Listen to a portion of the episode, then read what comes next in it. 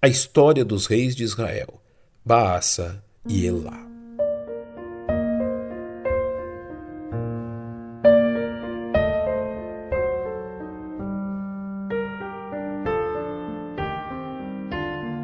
O atento leitor das Sagradas Escrituras encontra em 1 Reis a narrativa quanto ao reinado de Baasa, assim descrito. No ano terceiro de Asa, rei de Judá, Baasa, filho de Aías, começou a reinar sobre todo Israel em Tirza e reinou 24 anos. Baasa levantou-se a esta posição por meio do assassinato do rei Nadab, filho de Jeroboão, como nos é dito. E conspirou contra ele Baasa, filho de Aías, da casa de Zacar, e feriu Baasa em Gibeton, que era dos filisteus, quando Nadab e todo Israel cercavam a Gibeton. E matou-os, pois, Baasa, no ano terceiro de Asa, rei de Judá, e reinou em seu lugar. O reinado de Baasa não somente começou de forma violenta, como prosseguiu neste intento, sendo descrito em 1 Reis como um mau reinado. E fez o que era mal aos olhos do Senhor, e andou nos caminhos de Jeroboão e no pecado com que ele tinha feito Israel pecar. A palavra de Deus nos revela que Baasa foi um instrumento divino que impôs julgamento à casa de Jeroboão, como o Senhor havia previsto pelos lábios do profeta Aías. Sucedeu que, reinando ele, feriu a toda a casa de Jeroboão.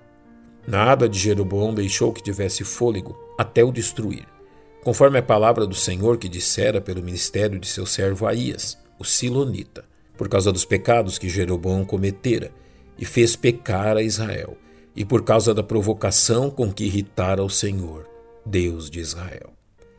Porém, Baasa nada aprendeu deste fato, o que acabou por lhe causar o mesmo mal, como descrito em 1 Reis. Então veio a palavra do Senhor a Jeú, filho de Anani, contra Baasa, dizendo: Porquanto te levantei do pó e te pus por príncipe sobre o meu povo Israel, e tu tens andado no caminho de Jeroboão, e tens feito pecar a meu povo Israel, irritando-me com seus pecados.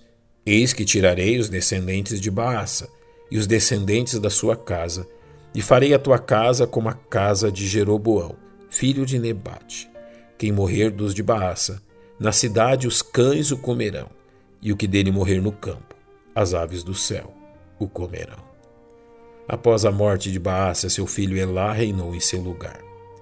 E Baasa dormiu com seus pais e foi sepultado em Tirza, e Elá, seu filho, reinou em seu lugar. O que não anulou o que o Senhor havia dito sobre a descendência de Baasa. Assim veio também a palavra do Senhor pelo ministério do profeta Jeú, filho de Anani, contra Baasa e contra sua casa.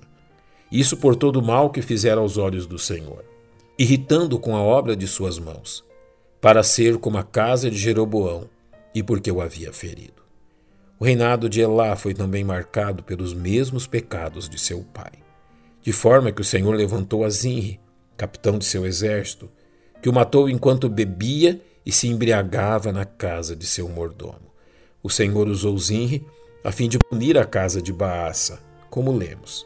E sucedeu que, reinando ele, feriu a toda a casa de Baasa, conforme a palavra do Senhor, que contra Baasa ele falara pelo ministério do profeta Jeú.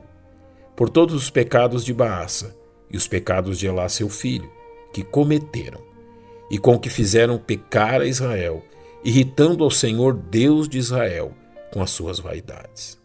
E assim, por suas vaidades, Baasa e seu filho Elá encontraram a justa punição do Senhor.